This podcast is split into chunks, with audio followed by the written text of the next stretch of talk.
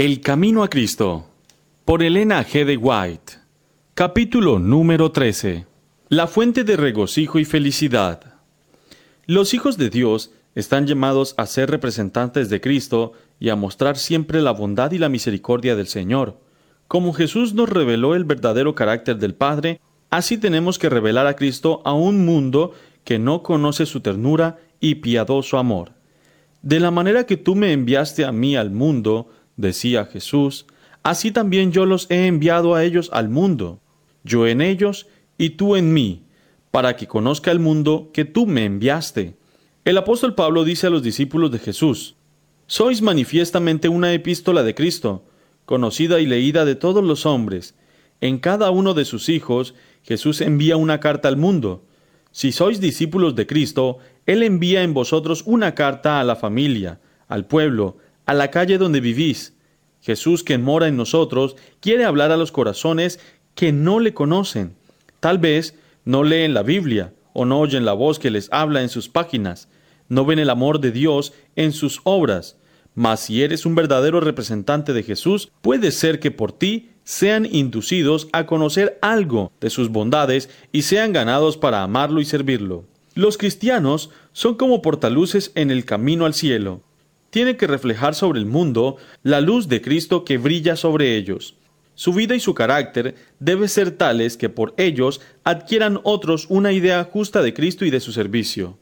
Si representamos verdaderamente a Cristo, habremos si representamos verdaderamente a Cristo, haremos que su servicio parezca atractivo, como en realidad es. Los cristianos que llenan sus almas de amargura y tristeza murmuraciones y quejas están representando ante otros falsamente a Dios y la vida cristiana. Hacen creer que Dios no se complace en que sus hijos sean felices y en esto dan falso testimonio contra nuestro Padre Celestial.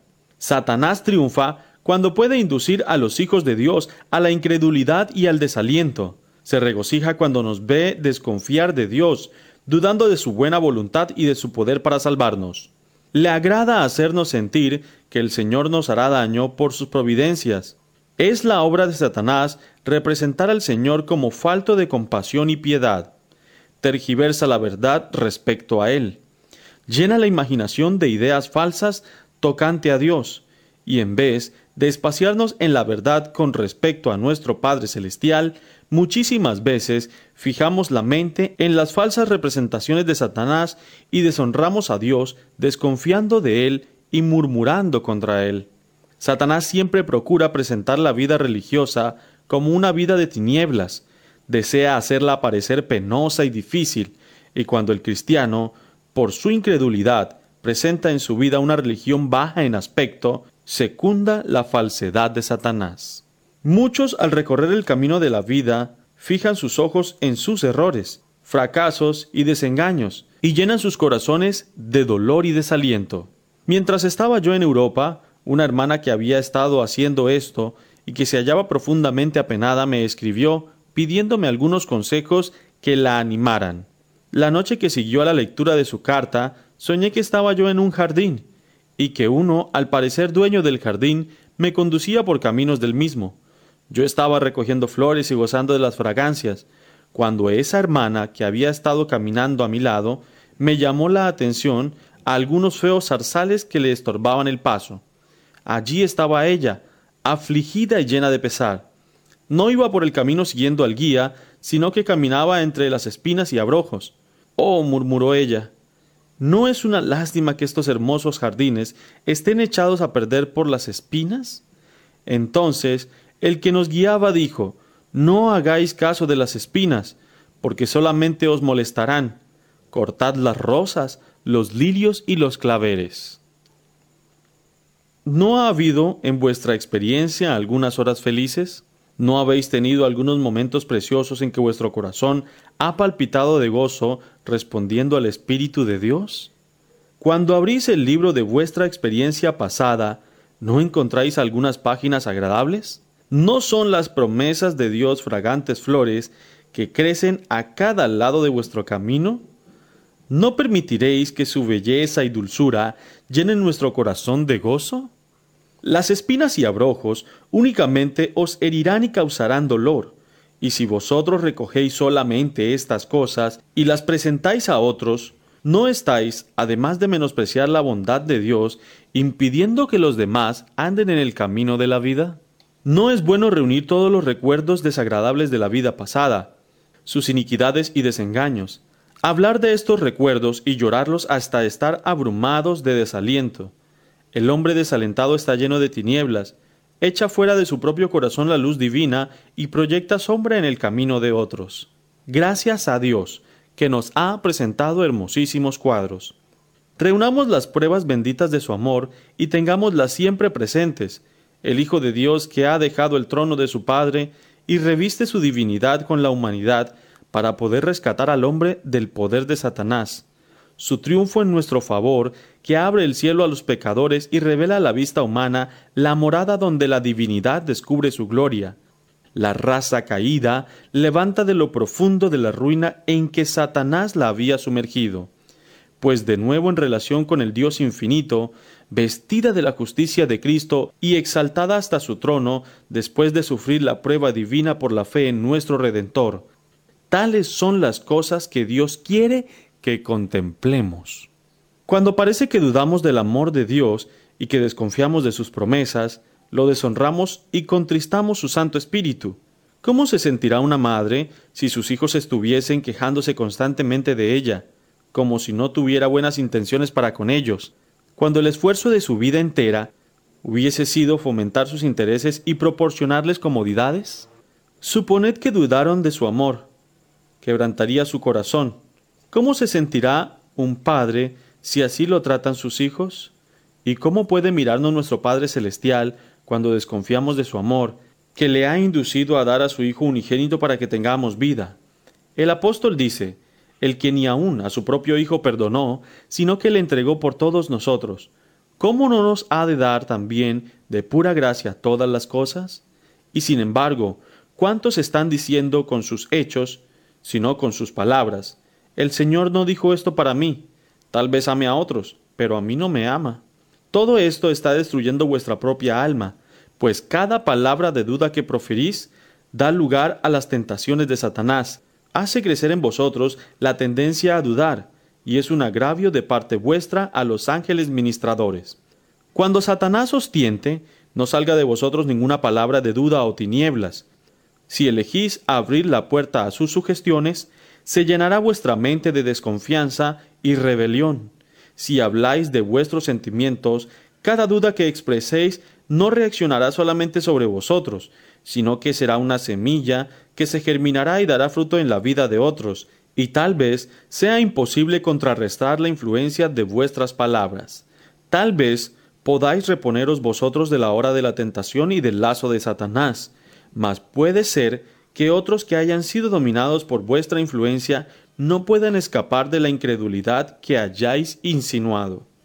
Cuánto importante que hablemos solamente de las cosas que den fuerza espiritual y vida. Los ángeles están atentos para oír qué clase de informe dais al mundo acerca de vuestro Señor. Conversad de aquel que vive para interceder por nosotros ante el Padre esté la alabanza de Dios en vuestros labios y corazones cuando estrechéis la mano de un amigo. Esto traerá sus pensamientos a Jesús. Todos tenemos pruebas, aflicciones duras que sobrellevar y tentaciones fuertes que resistir. Pero no las contéis a los mortales, antes llevad todo a Dios en oración. Tengamos por regla el no proferir nunca palabra de duda o desaliento. Si hablamos palabras de santo gozo y esperanza, podremos hacer mucho más para alumbrar el camino de otros y fortalecer sus esfuerzos. Hay muchas almas valientes, en extremo acosadas por la tentación, casi a punto de desmayar en el conflicto que sostienen con ellas mismas y con las potestades del mal. No las desalentéis en su dura lucha, alegradlas con palabras de valor, ricas en esperanza, que las impulsen por su camino. De este modo, la luz de Cristo resplandecerá en vosotros. Ninguno de nosotros vive para sí, por vuestra influencia inconsciente, pueden los demás ser alentados y fortalecidos o desanimados y apartados de Cristo y la verdad. Hay muchos que tienen ideas muy erróneas sobre la vida y el carácter de Cristo. Piensan que carecía de calor y alegría, que era austero, severo y triste. Para muchos, toda la vida religiosa se presenta bajo este aspecto sombrío. Se dice a menudo que Jesús lloraba, pero que nunca se supo que haya sonreído. Nuestro Salvador fue a la verdad un varón de tristeza y dolores, porque abrió su corazón a todas las miserias de los hombres. Pero, aunque su vida era abnegada y llena de dolores y cuidados, su espíritu no quedaba abrumado por ellos. En su rostro no se veía una expresión de amargura o de dolor, sino siempre de paz y serenidad. Su corazón era un manantial de vida, y donde quiera que iba, llevaba descanso y paz, gozo y alegría. Nuestro Salvador fue profunda e intensamente serio, pero nunca sombrío o huraño. La vida de los que lo imitan estará, por cierto, llena de propósitos serios. Tendrán un profundo sentido de su responsabilidad personal. Reprimirán la inconsiderada liviandad. Entre ellos no habrá júbilo tumultuoso, ni bromas groseras, pues la religión de Jesús da paz como un río. No extingue la luz del gozo, ni impide la jovialidad, ni oscurece el rostro alegre y sonriente. Cristo no vino para ser servido, sino para servir, y cuando su amor reine en nuestro corazón, seguiremos su ejemplo. Si tenemos siempre presente las acciones egoístas e injustas de otros, encontraremos que es imposible amarlos como Cristo nos ha amado. Pero si nuestros pensamientos se espacían continuamente en el maravilloso amor y piedad de Cristo por nosotros, manifestaremos el mismo espíritu para con los demás. Debemos amarnos y respetarnos mutuamente. No obstante, las faltas e imperfecciones que no podemos menos que observar. Debemos cultivar la humildad y la desconfianza en nosotros mismos, y una apariencia llena de ternura para con las faltas ajenas. Esto destruye toda clase de egoísmo y nos hace de corazón grande y generoso.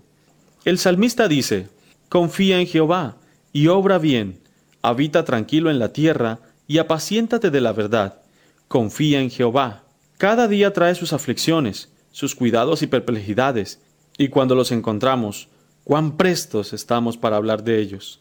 Tantas penas imaginarias intervienen, tantos temores se abrigan, tal peso de ansiedad se manifiesta, que cualquiera podría suponer que no tenemos un Salvador poderoso y misericordioso, dispuesto a oír todas nuestras peticiones y a ser nuestro protector constante en cada hora de necesidad. Algunos temen siempre y toman cuitas prestadas. Todos los días están rodeados de las prendas del amor de Dios.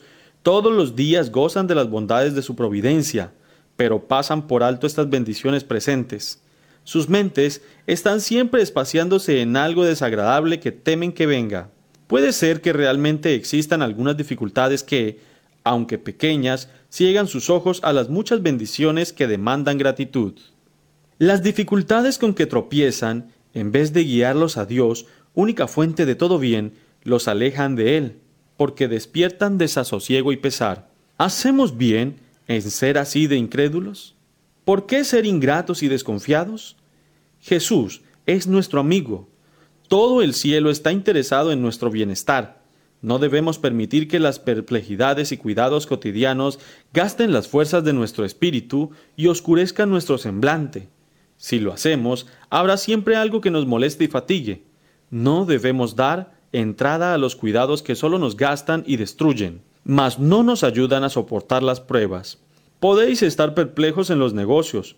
Vuestra perspectiva puede ser cada día más sombría y podéis estar amenazados de pérdidas. Mas no os descorazonéis. Confiad vuestras cargas a Dios y permaneced serenos y tranquilos. Pedid sabiduría para manejar vuestros negocios, con discreción, y así evitaréis pérdidas y desastres. Haced todo lo que está en vuestra parte para obtener resultados favorables. Jesús nos ha prometido su ayuda, pero no sin que hagamos lo que está de nuestra parte. Cuando, confiando en vuestro ayudador, hayáis hecho todo lo que pidáis, aceptad con gozo los resultados. No es la voluntad de Dios que su pueblo sea abrumado por el peso de los cuidados, pero al mismo tiempo no quiere que nos engañemos. Él no nos dice, no temáis, no hay peligro en vuestro camino. Él sabe que hay pruebas y peligros, y nos los ha manifestado abiertamente. Él no ofrece a su pueblo quitarlo de en medio de este mundo de pecado y maldad, pero le presenta un refugio que nunca falla. Su oración por sus discípulos fue, No ruego que los quites del mundo, sino que los guardes del mal.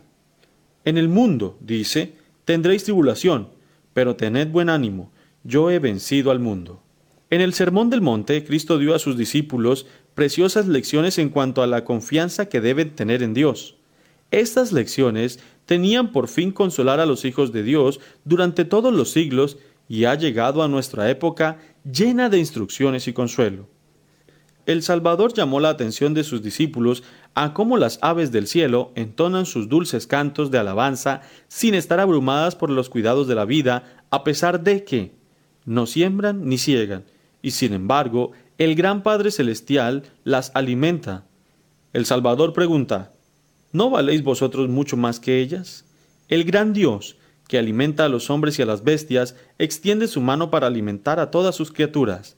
Las aves del cielo no son tan insignificantes que no las note.